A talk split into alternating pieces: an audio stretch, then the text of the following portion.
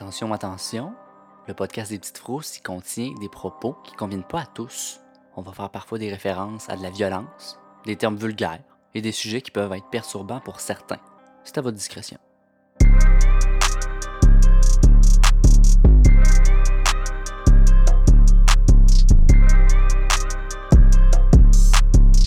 Ben, bonsoir. Bonsoir. Ici Joanie.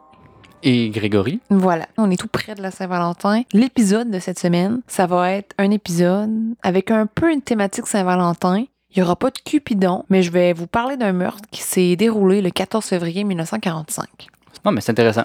Trigger warning, warning, warning, warning. Il va y avoir des mentions d'abus animal dans cet épisode. Oh. Ah! J'ai lu un livre, je l'ai pas terminé parce que je l'ai trouvé hier. Donc, à un moment donné, je suis pas une machine. Euh, le livre s'intitule, et pardonnez-moi mon anglais cassé, The Case That Foiled Fabian, Murder and Witchcraft in Rural England. Je vais traduire du mieux que je peux, mais le, le cas qui a fucké Fabien, euh, meurtre et sorcellerie dans la- l'Angleterre rurale, par Simon Reed. Fait que le livre, je vais le partager sur Instagram si jamais quelqu'un veut le lire. Jusqu'à date, ça, jusqu'à mon deuxième chapitre où je suis rendue, c'était quand même intéressant. Je vais te parler du cas de Charles Walton, Mhm. qui a été brutalement tué le 14 février 1945. Ce meurtre est encore irrésolu aujourd'hui. Si le nom Charles Walton te dit ou vous dit quelque chose, c'est parce que je l'ai mentionné brièvement dans l'épisode 12 qui s'appelait Qui a mis Bella dans l'arme blanc? Ah, c'est ça. Ouais. Grégory, il parlait pas pendant cet épisode-là, mais Grégory est toujours dans la pièce quand on enregistre. Je suis toujours là, en silence, dans un coin. Il dit pas un mot, puis il fait des sourires macabres.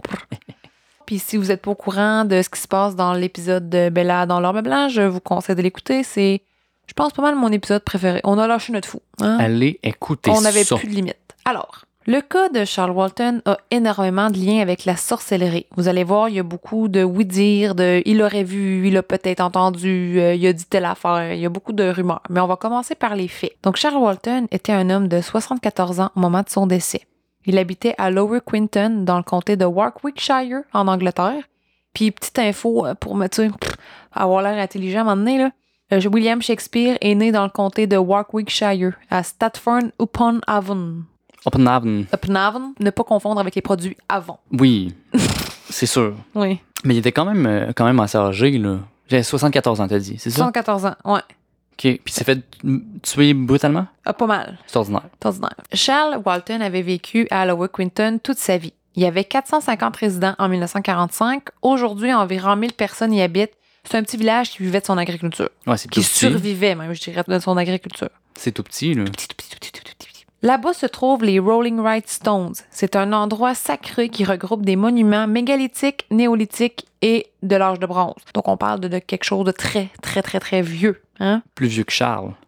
Plus vieux que Charles Walton, oui, effectivement. Euh, certains vont faire des comparaisons entre Rolling Right Stones puis Stonehenge. Ça a comme un peu le genre de même style. Des roches en- alignées en rond. Dans le passé, il y avait une tradition où des sacrifices avaient lieu à cet endroit. Ouh, Ouais, c'est un- ouais, ouais. déjà un lieu qui est louche, là. Ouais, il y a une petite, une petite, euh, il y a un petit quelque chose. Il y a un petit nuage euh, grisâtre, là, par-dessus ça. C'est très imagé, j'adore. Lower Quinton se trouve également Mayon Hill et cette colline est connue pour ses centaines de légendes mettant en vedette la sorcellerie, des couvents, de, du diable, de sacrifices. Il y aurait apparemment une porte là-bas qui mène en enfer. Il y a des légendes, là, je vous dis, il y en a une où c'est le diable qui aurait garoché une roche sur une église. Premièrement, ça se fait pas. Je comprends pas trop la légende. Euh, pas pour autant que je l'aime pas. Fait que c'est quand même un lieu de prédilection pour des affaires louches. Ben, apparemment, c'est- c'est- ces régions-là de l'Angleterre, dans le temps, là, c'était bourré de, de, de, de croyances de, De sorcières. de- sorcellerie. ouais. ouais. C'était vraiment, vraiment présent. Puis on va en revenir plus tard parce que tout ce que je suis en train de vous dire, ça vous montre un peu quel genre d'ambiance il va avoir dans le cas de Charles Walton, puis où est-ce qu'on va s'enligner pour les théories qui vont arriver en fin de- Mm. d'épisode. Euh, les Meon Hill seraient supposément l'inspiration de Amon Soul dans Le Seigneur des Anneaux. Amon Soul? Amon Soul, c'est la montagne. euh, je, je, je sais pas, parce que moi, j'ai juste écouté le premier film. OK. J'ai pas plus de connaissances par rapport à cela. Moi non plus. T'as jamais... T'as pas écouté Le Seigneur des Anneaux, toi? Quand j'étais jeune, ça fait longtemps, ça m'a fait peur. Moi, ça m'a vraiment fait peur. C'est en 2001. Dans 2001, ouais, ouais j'étais ben jeune. Ben, c'est ça. J'étais ben jeune. Je comprends que j'ai eu peur. J'étais allé voir au cinéma. Tu peux. Moi, je l'ai écouté en cassette. Seul dans mon seul avec ma sœur. Puis euh, si jamais je me trompe dans les termes euh, Amon Soul, Weathertop et compagnie, euh, communauté du Seigneur des Anneaux, je m'en excuse. Peu importe. Dans sa jeunesse, Charles Walton dressait des chevaux. Il était très bon avec les animaux. C'était une espèce de blanche-neige. genre- espèce de blanche-neige Masculin. masculin. Un blanc, blanc-neige. des gens l'ont vu nourrir des oiseaux dans la paume de sa main, puis était supposément capable aussi de dompter puis de calmer un chien juste grâce à sa voix. Il était aussi décrit comme étant quelqu'un de réservé. C'était pas le genre d'homme à socialiser avec tout le monde du village. Il allait pas au pub, prendre une bière avec tout le monde pour le fun. C'était pas son jam, mais pas en tout. Mais malgré sa nature discrète, il était apprécié. Il était gentil avec tout le monde, il était inoffensif, il avait une bonne réputation, tu sais. Petit monsieur, il allait faire ses affaires. C'est le genre de personne qui, aujourd'hui, t'ouvrirait la porte du centre d'achat, mais te dirait pas salut. Tu comprends? Ouais, c'est ce genre de choses. un vieux monsieur. Un vieux monsieur classique. Charles était veuf. Sa femme était décédée en 1927. Il n'y avait pas d'enfant, mais il habitait avec sa nièce de 33 ans qui s'appelle Edith Isabelle Walton. Je vais l'appeler Edith parce que ça va être plus simple. La mère d'Edith était décédée quand elle avait 3 ans. Son père n'était pas vraiment dans le décor, donc Charles et sa défunte femme l'avaient adopté. Plusieurs années plus tard, c'était Edith qui s'occupait de son oncle Charles. Les deux habitaient ensemble dans un cottage en face de l'église de Lower Quinton. Ben, un cottage, là, je l'ai prononcé comme du fromage cottage. C'est parfait. hein. Charles avait des problèmes de santé. Il souffrait d'arthrite, entre autres. Il se déplaçait avec une canne de marche. Malgré son âge et ses problèmes de santé, Charles travaillait encore dans des fermes locales. Il faisait pas du temps plein, par contre, seulement des petits travaux, comme tailler des haies. Question d'avoir un peu d'argent à donner à sa nièce, puis il lui donnait un euro par semaine. Il se tenait occupé. Il s'en occupé. À un moment donné, tu t'as fait le tour des mots croisés, puis, euh, puis en faisant un petit peu de travaux, ben, il nuisait pas à sa pension de vieillesse. Il a tout calculé ça. Il a fait ses calculs dans son petit crayon avec son petit papier, puis il a vu ça, ça marche. Merci. Voilà. Le dernier jour de la vie de Charles Walton s'est débuté comme n'importe quel autre. Le matin du 14 février 1945, Charles s'est réveillé. Sa nièce lui a fait à déjeuner. Il s'est ensuite préparé pour aller travailler en se plaçant plusieurs couches de vêtements pour se protéger du froid. Février quand même. Mhm.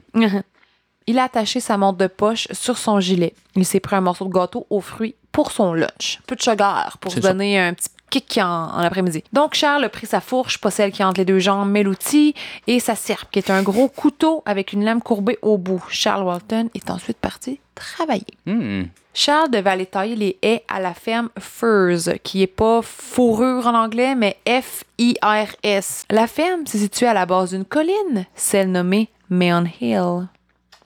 On la connaît bien, celle-là. Charles a quitté la maison vers 9 h du matin. Il est parti à pied, c'était pas une grosse marche. Sa nièce, Edith, l'a vu passer au travers du cimetière en chemin. Puis elle a remarqué que son oncle avait pas traîné son portefeuille avec lui. Bon.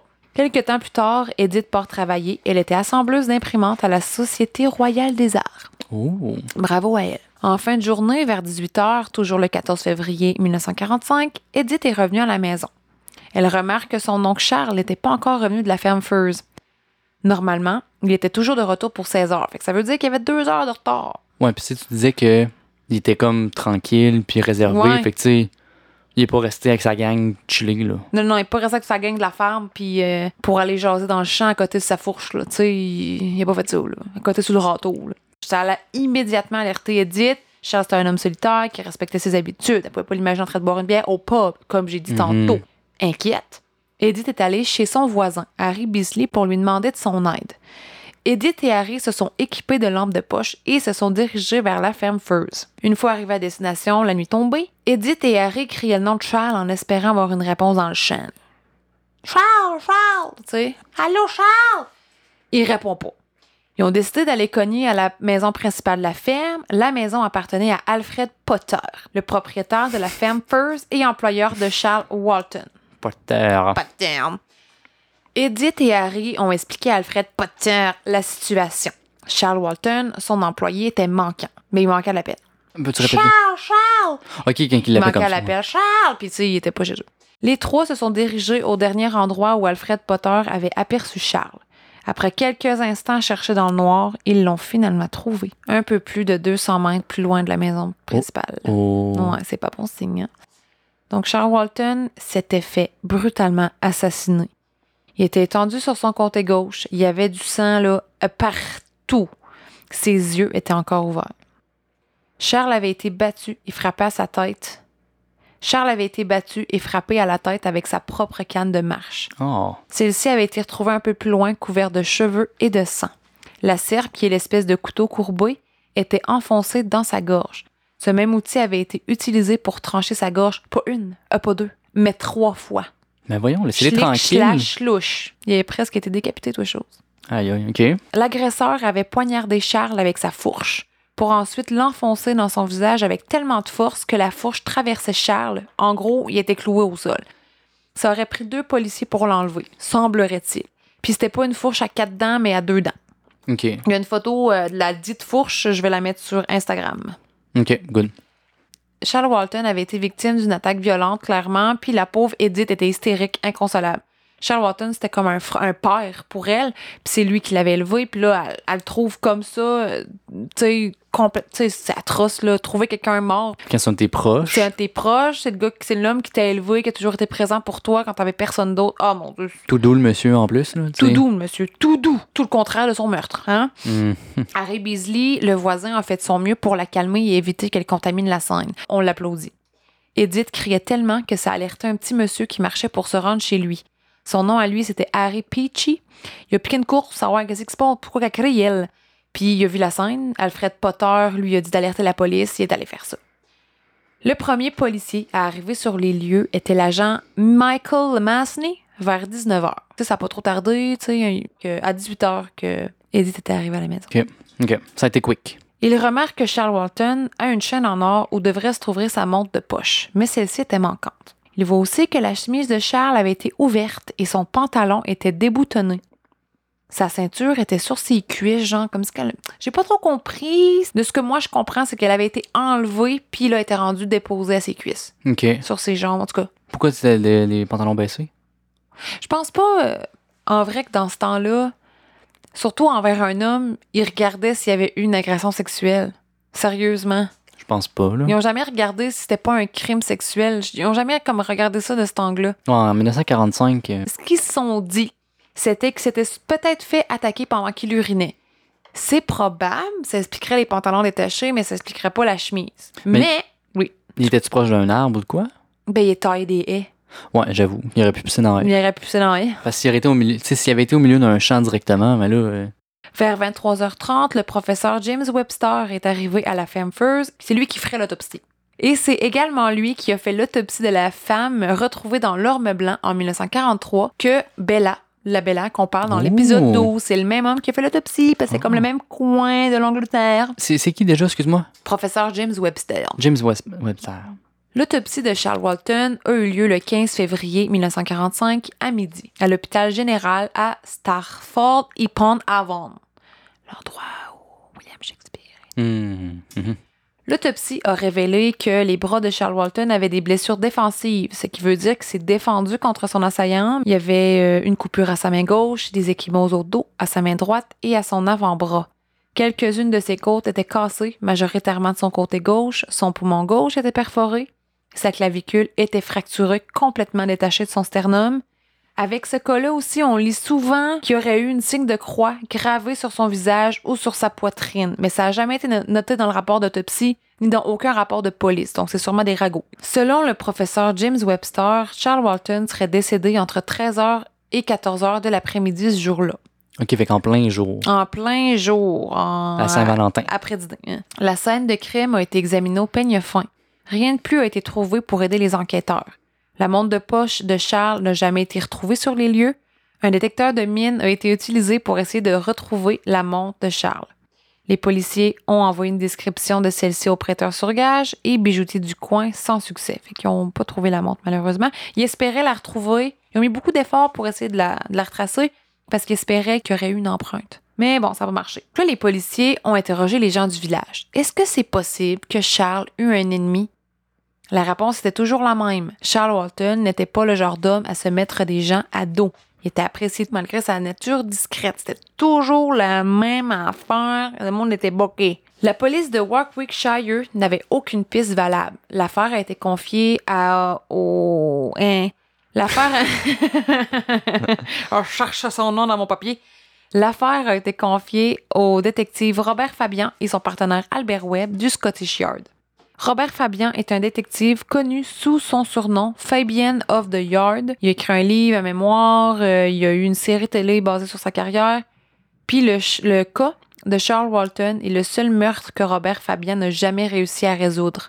Chaque fois qu'il y a Oh. eu un cas là, ou tu sais, une enquête à faire, il a toujours résolu ses cas. J'ai essayé d'acheter son livre, j'ai pas été capable. Donc, Je te dis, il voulait pas l'avoir sur Kindle, demain choqué. appelle. M'appeler Kindle. Ouais. Détective Fabian et Webb sont arrivés à Lower Quinton le 16 février 1945. Eux, ils se sont dit, c'est un village de même pas 500 personnes. La victime est morte en plein jour. Ça va être facile, un jeu d'enfant. Hein? Mais premier blocage, c'était de savoir quel était le motif du meurtre. Parce que c'était-tu un vol? Ça expliquerait la montre de La poche qui disparu, c'est ça. Et les vêtements qui étaient semi-ouverts, comme si quelqu'un avait voulu le chercher. Puis peut-être que, tu sais, il cherchait de l'argent, peut-être la personne. Puis ça avait mal tourné. Puis là, ah, c'est fuck you, il flac, Ouais, flac. mais il faut être pas content, là, tu sais, il était cloué au sol par la tête. là. Non, non, non, Tu sais, c'est- c'est- écoute, là, c'était pas juste un petit bol qui a mal tourné, je Non, pense. je là. penserais pas, là, genre, non. Mais comme tu dis, à voir dans quel état Charles Walton a été retrouvé, ça ressemblait plus à quelque chose de personnel. Peut-être un règlement de compte, une vengeance. C'est quand quelqu'un s'acharne autant sur une autre personne, normalement, là, de ce que Canal D m'a appris au fil des années, tueurs si proches et compagnie, c'est que c'est souvent passionnel dans ce cas-là. S'acharner autant, c'est peut-être pas du hasard. Incertain. Robert Fabian et Albert Webb ont décidé de questionner tout le monde de Lower Quinton. Tout le monde. Les enfants, les chiens, les chats aussi. Rapidement, Robert Fabian s'est mis à se rendre compte que les habitants de Lower Quinton semblaient très indifférents face au meurtre de Charles Walton. Pour un village de 500 personnes, même pas 500 personnes, avec un tueur en liberté, ça aurait dû les inquiéter, me semble. Mais non, pas de l'air à ça. Une fois, un peu plus tard dans son enquête, Fabien a cogné à la porte d'un résident pour le questionner. Puis l'homme, un peu plus âgé, il a répondu Ça fait un mois que Charles Walton est mort et enterré. Qu'est-ce qui vous inquiète Puis l'homme lui a claqué la porte d'en face. Là, t'es en train de me dire qu'il y a un tout petit village. Habituellement, tu sais, un petit village, c'est- serré, là. Ben- le monde se connaisse tout. T'es en train de me dire qu'il n'y avait pas de panique, puis que le monde trouve, tu sais, c'était correct, on passe à autre chose? Ouais, C'est bizarre comme. euh, c'est vraiment bizarre. Puis tu sais, c'est pas comme si c'était un monsieur que personne connaissait ou un monsieur qui avait des malentendus avec d'autres. Au contraire, le monde le trouvait Ah, il était fin, il était fin, il était tranquille, il était pas tonnerre, il bougeait pas trop d'heures, il était pas pire. La réaction collective me semble très louche. Hmm, je ne pourrais pas dire mieux. Merci. Alors, sur ça, je poursuis. Le détective Fabien, Robert Fabien, a dit, et je cite, On a eu le droit à des têtes baissées, une réticence à parler, sauf pour parler des mauvaises récoltes. Mais qu'est-ce que ça avait à voir avec Charles Walton? Les portes de maison nous étaient fermées au nez. Même les témoins les plus innocents semblaient incapables de nous regarder dans les yeux. Certains sont tombés malades après nous avoir parlé. Fin de la citation. C'est bizarre, là. Ouais. C'est vraiment louche. Après un mois d'enquête, d'utilisation des dernières méthodes policières et scientifiques, 4000 déclarations recueillies et plusieurs pistes explorées, les détectives Fabien et son partenaire Webb ont vu l'enquête perdre son élan. La seule enquête pour Fabien. Exactement. Puis il avait vraiment tout donné. Il avait même utilisé des avions de force aérienne royale pour prendre des photos en hauteur de la scène. Il a pris toutes les photos et les a mis sur un mur. Puis là, il faisait des, comme des itinéraires de tout le monde. Ils ont fait un beau travail, là.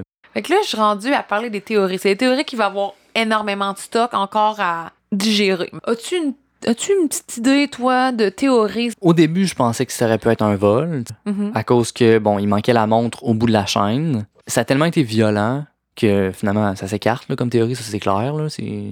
Après ça, ben, hmm, la sorcellerie. Mhm. L'endroit est déjà un peu connu pour ça, la région. Mhm. Euh, la réaction des gens aussi, les- les- des habitants du village.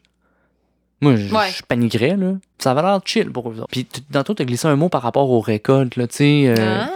quand ils se faisaient interviewer. Ouais, euh, les, les habitants par, la, par les, détec- les détectives, mais ils parlaient plus de la mauvaise récolte que, que le, meurtre de. Charles, là, tu sais. Fait Mais toi, t'as pas de peut-être un suspect qui te vient en tête? Alfred Potter. C'est ce que je pense. OK. Fait que toi, c'est sorcellerie, peut-être Alfred Potter. Ouais, ça ressemble à ça. Donc, j'ai trois théories. On va garder la meilleure pour la fin. Durant l'un des multiples interrogatoires d'Alfred Potter, il a mentionné qu'il y avait des prisonniers de guerre italiens qui étaient détenus près de Mayon Hill. La théorie va comme suit. Charles Walton se serait fait tuer par un prisonnier de guerre italien. Plus tard, le même jour où Alfred Potter a mentionné les prisonniers de guerre italiens, un détective qui parlait italien s'est ajouté à l'équipe. À cause de la barrière de la langue, dans le fond? Ouais, c'est ça, pour pouvoir communiquer avec eux. Le détective, j'ai pas son prénom, mais c'est détective Sanders. Ok. Détective Fabian, Webb et Sanders ont appris que les prisonniers de guerre avaient généralement le droit de se promener librement. Ils pouvaient quitter le camp pour aller virailler au théâtre. Ils peuvent faire ce qu'ils veulent. Apparemment. OK. Ça, ça a l'air à ça, euh, c'est ça qu'ils disent. Ils faisaient ça dans les années 40, eux autres. Ils faisaient bien des affaires, mais vraiment. Mhm. Ben des affaires qui faisaient. Hmm. 1100 prisonniers de guerre italiens ont été cherchés. Je pense que le but derrière ça, c'était peut-être de trouver la montre de Charles Walton. Donc, ils ont fouillé leurs choses, ils ont fouillé leur petite chambre. Ils ne devaient pas avoir un, un 4,5 chaque. là. Ça veut dire, rien n'a été trouvé qui aurait pu indiquer que l'un d'eux était coupable du meurtre de Charles Walton. Mais quelques jours après les meurtres, un prisonnier de guerre italien a été retrouvé caché dans un fossé près de Meon Hill. Celui-ci avait du sang euh, sur les mains, littéralement. Après un interrogatoire, les détectives ont découvert que c'était tout simplement un prisonnier qui s'était évadé puis qui s'était nourri de lièvre. Comment tu t'évades de quelque part que t'es pas emprisonné? Je le sais pas. J'étais pas là. Non, c'est sûr. Je, je- je m'excuse, je veux pas te piéger. Mais- non, mais peut-être que certains avaient, avaient plus de droits que d'autres, dépendamment de les situations, puis pourquoi, puis ah, tu coopères bien, il va de temps au théâtre. Je sais Mhm. pas. Pas juste le fait qu'ils puissent se promener, là. Je, je comprends, je comprends. Je suis avec, je suis avec toi. C'était tout pour la théorie 1. là. C'était très bref. Ils ont, ils ont essayé. Ils ont, ils ont mille, fouillé mille une personnes. Hein, c'est du Ah. temps. À trois. Ben, il devait avoir des Ouais. là, des policiers de Warwickshire, pareil. là. Deuxième théorie. Alfred Potter, Le proprio. le proprio. Alfred Potter a attiré l'attention du détective Fabien tout de suite. Ça a été leur suspect numéro un dès le début. Charles Walton est mort sur la propriété d'Alfred Potter. Alfred Potter est le dernier à avoir vu Charles Walton. C'est sûr que ça paraît mal, mais tout ça, c'est circonstanciel. N'empêche que le comportement de Potter n'était pas celui d'un homme innocent. Le soir du meurtre, Alfred Potter et l'agent Lemasney, qui est le premier à être arrivé sur la scène de crime, Mhm. les deux attendaient l'arrivée de d'autres policiers de Warwickshire. L'agent Lemasney s'est mis à poser des questions à Potter. Pendant qu'il parlait, là, Alfred Potter, il arrêtait pas de fixer le corps de Charles Walton.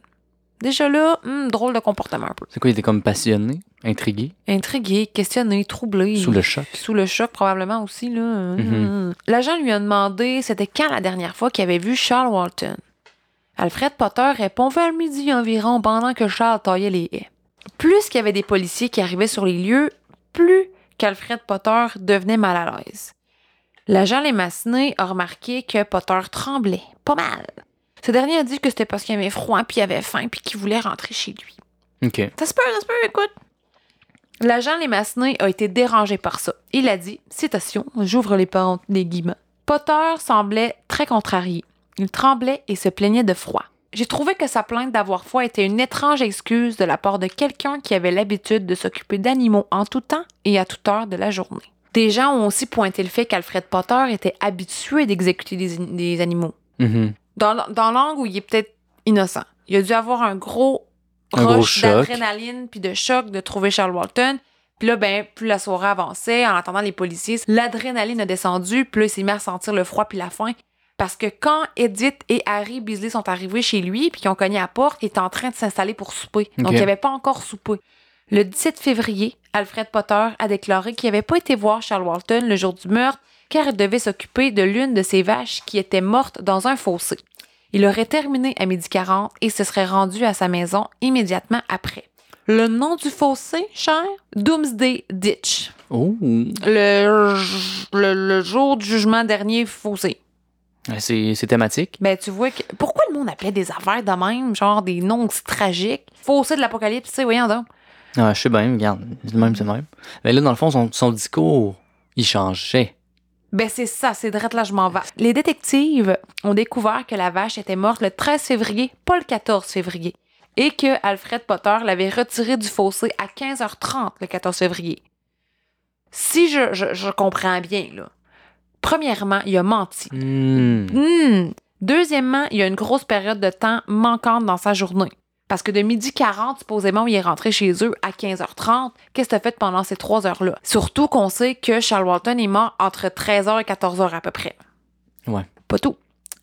Le 20 février. Pas tout pour pas tard. pas tout pour pas tard. Le 20 février, l'agent Lemasney, qui avait toujours un drôle de pressentiment face à Alfred Potter, s'est rendu à la ferme First, ferme dont il est propriétaire. Oui. Lemasney, il a remarqué que Potter était très agité. Puis là, Potter lui avoue qu'il avait touché le manche de la serpe, celle qui était enfoncée dans le cou de Charles, et qui avait peur qu'on retrouve ses empreintes. Lemasney, il a pas niaisé pendant tout, pendant tout. Fait que, attends un peu. Il est allé gosser avec. Il est Mais- allé gosser après le, le- le bout de bois. Mais attends, je vais t'expliquer pourquoi. Ok, oui, je m'excuse, je m'excuse. Je- plus comprendre. Mère fou, c'est Yes, mère fou. Pas de bon sens. Les Massenet a immédiatement transmis ces informations-là aux détectives Robert Fabian et Albert Webb. Alfred Potter il a été transporté right away au département de police où il a été interrogé. Potter a raconté que c'était Harry Beasley, le voisin de Charles Walton, qui lui avait demandé de toucher le manche de la serpe parce que Harry voulait confirmer que Charles Walton était bel et bien mort. Oh, moi, je crois pas à ça. Mais anyway, tu veux juste secouer la serpe pour être sûr? Harry Beasley, il a nié ces accusations-là.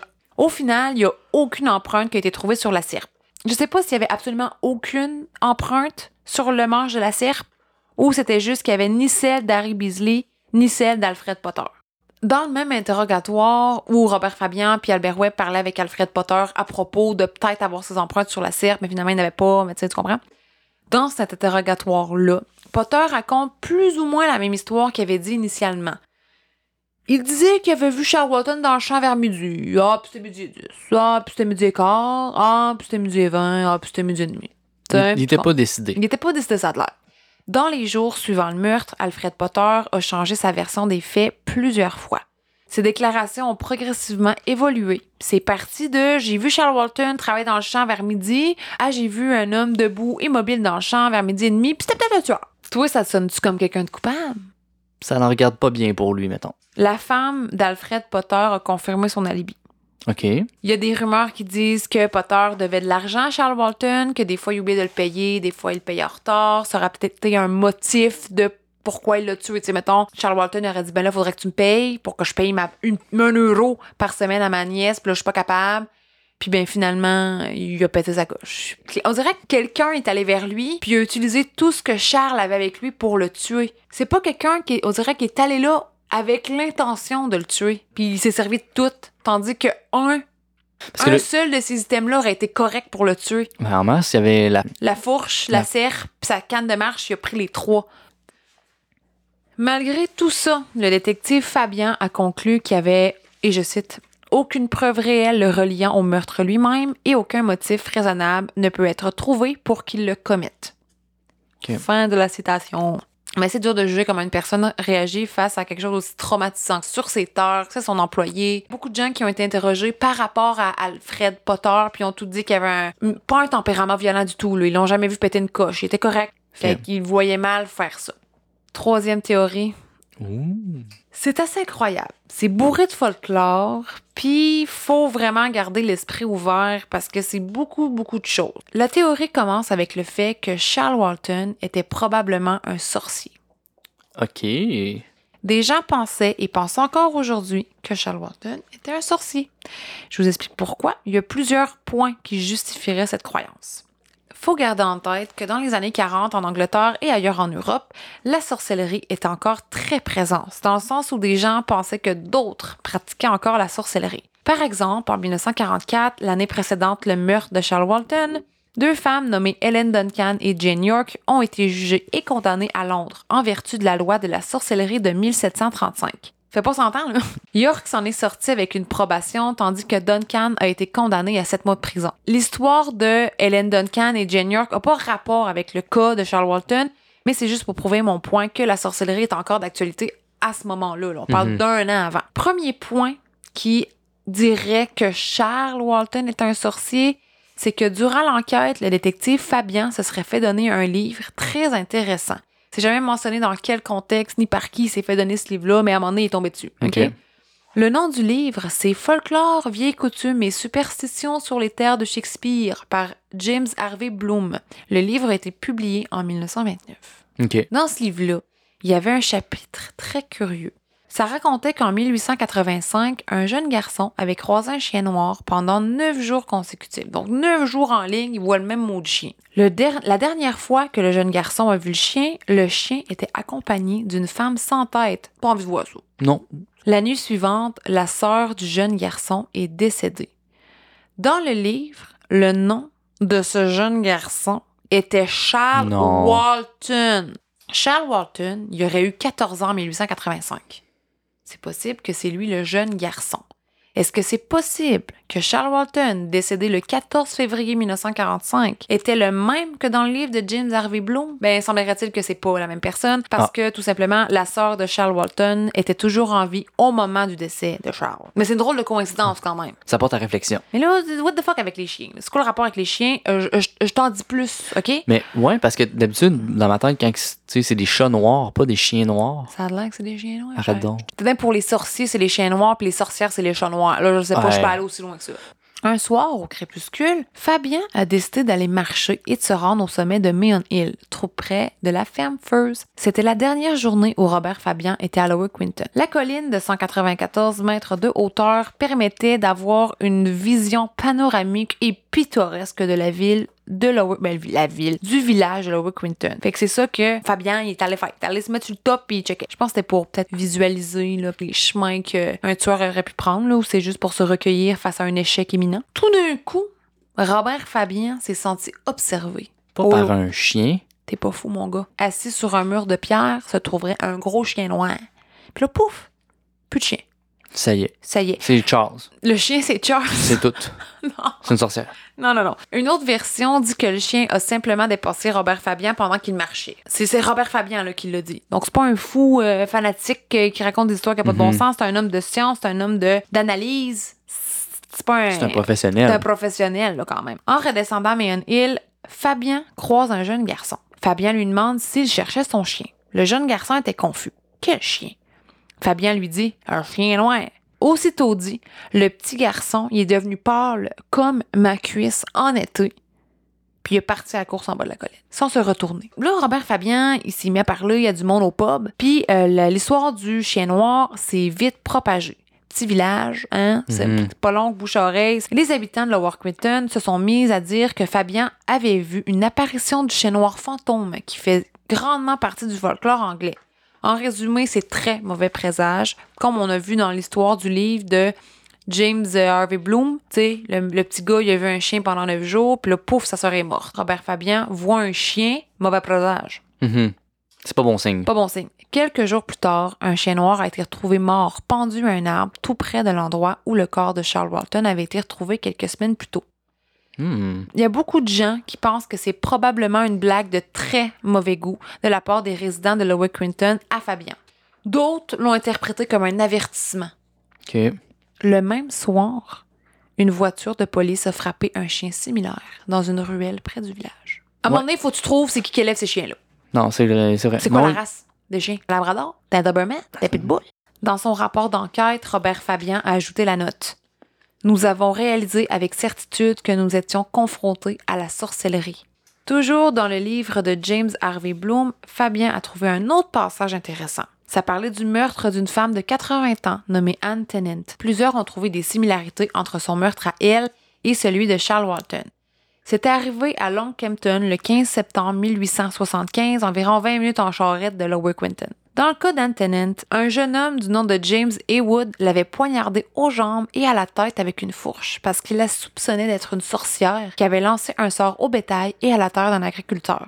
James Haywood aurait dit Je l'ai cloué au sol avec une fourche à foin avant de lui trancher la gorge en forme de croix avec une serpe. Oh, ça ressemble beaucoup euh, à Charles, là. Ben, c'est ça. Là, c'est pas tout. James Haywood aurait même dit qu'il y aurait eu 15 sorcières et sorciers dans le coin.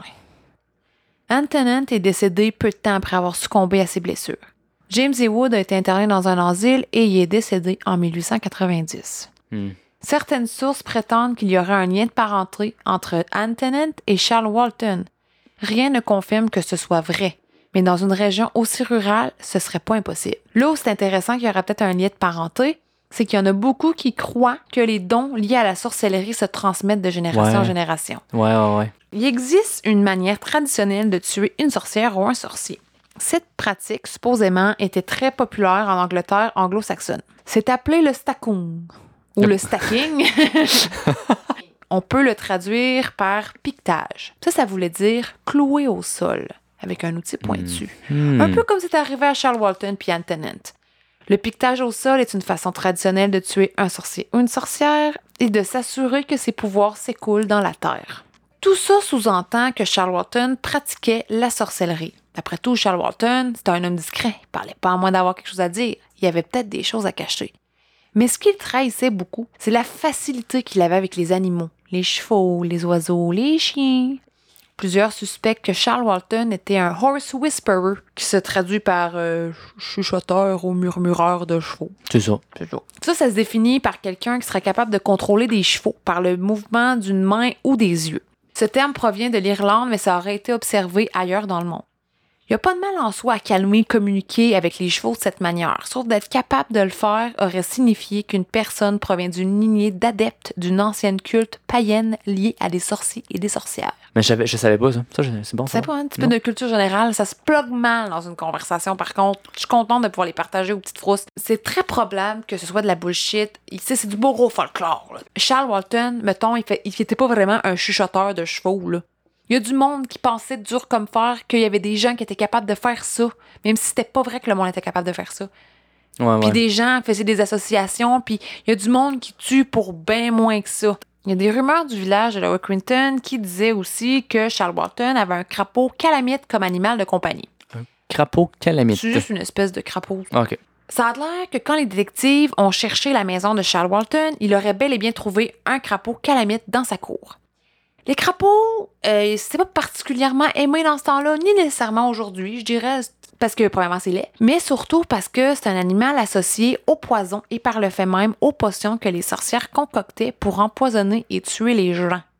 On en a qui clair. vont loin pour faire des liens, là, mais il y a un sort qui existe qui s'appelle le dynamitage ou le blasting en anglais, et ça a pour but d'interférer ou de détruire la fertilité d'un homme, de la bête ou des récoltes. Pour parvenir à dynamiter, il fallait un crapaud calamite. Encore une fois, complètement fou comme histoire. Si d'attaquer un jardin, là, ça a l'air bien anodin, mais moi, quand ma plante de basilic, elle crève, je suis fâchée, mais je m'en remets. Mais ces gens-là, là, t'attaquais leur champ, leur récolte, ruinaient leur gang-pain, la manière qu'elles se nourrir puis nourrir leur famille. Tu tuais quasiment ces gens-là en t'attaquant leur récolte, là. Oui, c'était super important. là. Mais oui, puis comme j'ai dit, Lower Quinton survivait de ses récoltes. Mais bon, en 1600... Tu sais, c'est encore l'air fou, là, comme histoire, qu'une grenouille qui va... un crapaud qui va tuer ton champ. Mais en 1662, il y a une sorcière écossaise qui a été jugée pour ses crimes. Son nom était Isabelle Gaudy et un de ses crimes était d'avoir relâché ses crapauds calamites dans des champs locaux et que ça avait laissé les sols stériles. Elle l'a avoué. là. Tu sais, la sorcière en tant que telle, je pense qu'elle s'en calisse que ton champ il pousse ou qu'il pousse pas. Mais des fois, c'est du monde qui demande à la sorcière Hey, ce gars-là, je l'aime pas, il gagne vraiment plus d'argent que moi avec ses, ses, ses d'Inde, ses oignons. Peux-tu, s'il te plaît, attaquer son jardin pour qu'il me crisse patience puis que je puisse vendre mes patates à tout le monde au village? Je sais pas si ça commence à connecter dans vos cerveaux, mais vous vous souvenez que le détective Robert Fabien a dit On a eu le droit à des têtes basses, une réticence à parler, sauf pour parler des mauvaises récoltes. Mhm. Mais qu'est-ce que ça avait à voir avec Charles Walton? C'est une très bonne question que je m'apprête à répondre. Vas-y. Malgré les bonnes températures, la saison des récoltes de Lower Quinton et des villages avoisinants aurait été exceptionnellement mauvaise l'année précédente du meurtre de Charles Walton. Tellement que les bières brassées à partir des récoltes de blé étaient imbuvables et ça, c'est inacceptable. Ben non. Ben non, c'est pas bon ça. Il prévoyait que ce soit aussi pire pour l'année 1945. Donc Ok. 44, ça avait été terrible. 45, il pensait que ça allait être la même chose. La théorie, la troisième théorie, là, a commencé avec Charles Walton est un sorcier. Mhm. Puis elle se conclut pas tout à fait, mais en tout cas, elle mène à la prétendue sorcellerie que pratiquait Charles Walton l'aurait mené à être sacrifié dans un rituel qui impliquait que son sang coule sur les terres pour faire renaître la fertilité du sol. Le village aurait été au courant du sacrifice de Charles Walton et ce serait la raison du silence des résidents de Ah. Lower Quinton. OK. Fait que il- tout le monde était comme au courant, puis il savait, tout le monde participait là-dedans un peu. C'est ça, c'est ça. OK, ben ça fait du sens, je trouve. Ouais, puis je vais expliquer un petit peu plus la partie sacrifice. On a expliqué beaucoup le côté que lui soit un sorcier, mais là, je vais élaborer un peu plus. La partie sacrifice et rituel provient de Dr. Margaret Murray, une anthropologue et égyptologue, si le nom vous dit quelque chose. C'est elle qui a popularisé la théorie de la, de la main de gloire dans le cas de Bella dans l'orme blanc, Ah. l'épisode 12 que j'arrête pas de parler. OK? C'est assez C'est- bon, là. C'est assez bon. Assez là. bon. La, la théorie de la main de gloire, un bijou national. Cette théorie-là, la théorie du sacrifice de, euh, de Charles Walton, a été appuyée par l'auteur Daniel McCormick. Encore une fois, cet homme a été mentionné dans l'épisode de Bella dans l'Orme Blanc. Là, vous allez me dire, pourquoi sacrifier un vieux monsieur, pas une vierge? Hein? Ben, ce sorcier, Mais pourquoi, pourquoi un sorcier, pourquoi une vierge? Pourquoi pas une vierge? désolé. Te le dire. Il y a une croyance selon laquelle les pratiquants de sorcellerie étaient des favoris sacrificiels. Les sorciers et les sorcières sont reconnus pour perturber ou modifier tout ce qui est naturel. D'en sacrifier un ou une avait le pouvoir de rétablir cet équilibre. Ah. Mhm. Le faire à la base de Meon Hill, un endroit bourré de légendes et d'actes diaboliques, comme j'ai mentionné au tout début, démontre que ce serait peut-être pas un hasard. J'ai lu aussi que les sacrifices de sang sont plus efficaces les mercredis et le meurtre de Charles Walton est arrivé un mercredi 14 février. Là, tu vois, ça pousse un peu. Quelque chose d'autre, par exemple, de très intéressant qui revient toujours, toujours dans cette théorie, c'est qu'il y a une festivité qui est surnommée le Festival du Réveil de la Terre, qui est en fait l'Imbolc. C'est pour marquer le début du printemps et c'est célébré le 1er ou le 2 février. Il y en a qui suggèrent que cette fête païenne était connue localement pour être le meilleur jour pour effectuer un sacrifice de sang dans le but d'aider les terres après l'hiver, s'assurant ainsi une récolte abondante pour les saisons à venir. L'imbox, ça se célèbre le 1er ou le 2 février. De ce que j'ai compris, ça commence le 1er puis ça finit le 2. En tout cas, là, vous allez me dire, ouais, mais c'est quoi le rapport avec Charles? Il est mort le 14. Écoute, autrefois, on utilisait le calendrier julien introduit par M. Jules à César. Par la suite, on a changé pour le calendrier grégorien qu'on utilise toujours. Quand on a changé le calendrier, il y aurait eu un décalage de 12,7 jours. 2 février plus 12, ça donne-tu bien passé le 14? Ça veut dire que le meilleur jour pour faire un sacrifice de sang au nom de la fête de l'imbolc, ça aurait été le 14 février. Il y a beaucoup de gens qui disent que ce que je viens de dire à propos du, du- calendrier, c'est super erroné, c'est faux. Euh, je suis pas historienne, je fais de mon mieux. Je pense pas que ça soit vrai au point où que c'est une festivité qui célébrait le, le sacrifice de sang. là. Peu importe la théorie de la sorcellerie, du sacrifice, c'est une théorie très intéressante, très poussée, qui fait des liens un peu partout, puis c'est basé majoritairement sur des ragots de pop, des mythes, du folklore, un petit peu de ci. Ça prend un détail puis ça l'amplifie. Ça reste une théorie qui est très intéressante. Peut-être que certains faits sont erronés pour ajouter un peu de piquant à l'histoire. Robert Fabian a rédigé deux rapports sur l'affaire en 1945. Ces deux rapports ne font aucune mention de rituel ou de sacrifice de sang. Plus tard, le détective Fabian a écrit dans son livre Je conseille à qui que ce soit qui est tenté de s'aventurer dans la magie noire, la sorcellerie, le chamanisme, appelez ça comme vous voulez, de se souvenir de Charles Walton et de penser à sa mort, qui est clairement l'apogée épouvantable d'un rite païen. C'est lui qui a marqué ça? C'est lui qui écrit dans son livre. Il n'y a pas d'argument plus fort pour rester aussi loin que possible des êtres malveillants, des épées, de l'encens et des mambo-jumbo. C'est la prudence dont pourrait dépendre votre tranquillité d'esprit futur et même votre vie. Robert Fabien dit ça. Mais dans son rapport initial, il n'y avait Il aucune avait mention de ça. écrit. À part qu'il avait écrit qu'il y avait peut-être de la sorcellerie, là, comme j'ai dit au début, mais Mhm. aucun lien avec un rituel sanglant. En novembre 1952, un groupe de la Société psychique de Birmingham ont tenté de communiquer avec Charles Walton durant une séance de spiritisme. Ça se serait déroulé directement là où il a été assassiné. Puis l'un d'eux aurait collecté de la terre, genre de où est-ce qu'il est mort, là. Mhm. Puis ça a l'air qu'après, il a souffert d'énormément de malchance. Mais on sait pas qu'est-ce qu'ils ont jasé pendant leur séance. Ça fait bizarre, là. euh. En août 1960, un ouvrier est à la maison qui appartenait auparavant à Charles Walton. Il était là parce qu'il devait détruire les bécosses.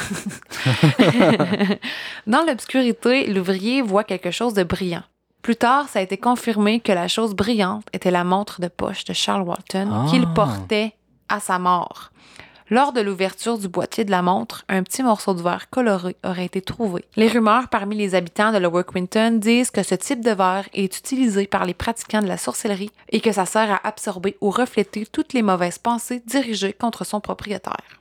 Cet endroit-là où la montre a été retrouvée avait été fouillé pendant l'enquête. Ça veut dire que le tueur serait retourné à la maison de Charles Walton et aurait déposé la montre là. Qui avait accès à sa maison? À part euh, Edith? Aucune idée. Peut-être son boss? Avant de terminer, j'aimerais partager quelque chose en lien avec le cas parce que je pourrais pas vivre avec cette information-là toute ma vie. Faut que je le partage, OK? Je t'écoute. Les épisodes des Teletubbies étaient enregistrés à environ 3 km d'où Charles Walton est mort. Arrête donc. Je te dis. L'acteur qui jouait Tinky Winky, son nom c'est Dave Thompson, il a déclaré au journal Sunday Mirror, Sunday Mirror, je peux pas dire ça, moi. T'es tellement bonne. Merci. Il a déclaré au journal euh, Miroir du dimanche que tous les membres du casting avaient été maudits parce qu'ils travaillaient là. Il a même ajouté, je le cite là, La zone où les Teletubbies est filmée a toujours été associée à la sorcellerie. J'allais me promener à Meon Hill, il n'y avait pas d'oiseaux qui chantaient, c'était le silence, c'est un endroit diabolique. C'est Tinky Winky qui a dit ça. Je vais me sacrer en bas de ma chaise. Ben, ça n'a pas de bon sens. Si Tinky, il dit, C'est que Tinky, il sait. C'est ça. Ah, c'est intéressant. Ouais, c'est bon. intéressant. Ouais, c'est un bon, euh, belle recherche. Merci beaucoup, euh, merci beaucoup. Toi, dans les trois théories qu'on a dit, laquelle te semble le plus probable maintenant que tous les faits sont sur la table? Ben, je répondrai pas à ta question directement. Mm. La, la théorie que j'aime le mieux, c'est la sorcellerie, c'est sûr. Ben oui. C'est elle qui est la plus cool. Ben oui. Hein, c'est clair. La théorie qui fait le plus de sens pour moi, c'est euh, Potter.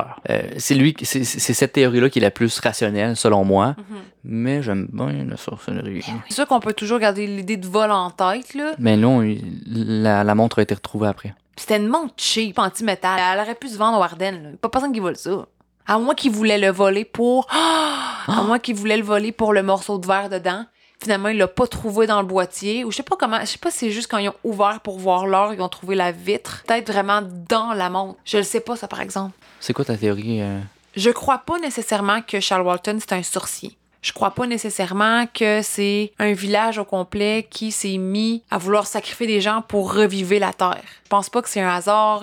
Mais, ouais. tu sais, c'est sûr que là, actuellement, on, on parle beaucoup de santé mentale avec la pandémie et tout ça, mais faut se dire que en 1945, on est tout de suite après la Deuxième Guerre mondiale. Mhm. Elle vient juste de se terminer. Fait que c'était pas fort au niveau de la santé mentale, je pense, dans ce temps-là. Ouais. Donc, tu sais, des meurtres violents, des choses comme ça, ça justifie pas, mais quand même, tu sais, c'est- faut se mettre ça en tête, là. Oui, il y en a qui ont perdu euh, beaucoup durant la guerre, puis qui remontaient pas la pente. Ça peut créer beaucoup d'anxiété. Il n'y avait pas grand-chose que tu pouvais faire pour sortir le méchant. Fait que ça se peut que c'est parti de quelque chose d'aussi simple que ça.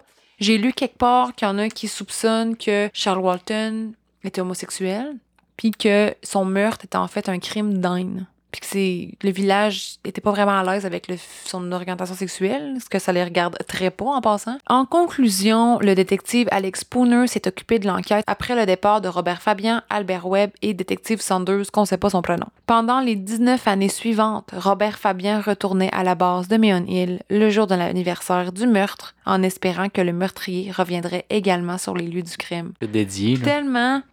Il y a un dernier mystère qui s'ajoute à l'histoire de Charles Walton.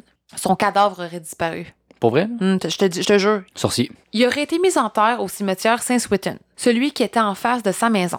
Aujourd'hui, il n'y a plus pierre tombale qui porte son nom. là. Ça, c'est pas des, rumeurs, c'est vrai. Il n'y a plus de pierre tombale qui porte son nom, puis personne semble se rappeler exactement où sa pierre tombale se trouvait. Ça aide pas parce qu'il n'y a aucun membre de sa famille qui est en vie aujourd'hui. Fait que personne pour se remémorer, puis se rappeler, puis aller porter des petites fleurs. Il faut dire qu'il y a eu beaucoup de rénovations dans ce cimetière au fil des années. Peut-être que les résidents de Lower Quinton ont retiré toute trace de Charles Walton dans le cimetière parce qu'ils étaient tannés d'être associés au supposé dernier meurtre lié à la sorcellerie d'Angleterre. Wow! C'était Charles Walton. Pour la Saint-Valentin, les amis, allez vous aimer. Mangez donc un petit peu de chocolat. Tout le temps bon, du chocolat. Toutes les photos de ce qu'on a dit vont être publiées sur notre page Instagram, lespetitesfrousses.pod. On veut savoir vos théories, laquelle vous préférez? Êtes-vous plus à Potter ou bien euh, sorcellerie? C'est ce qu'on veut savoir. Merci pour votre écoute. On se revoit au prochain épisode. Joyeux Saint-Valentin! Salut. Bye.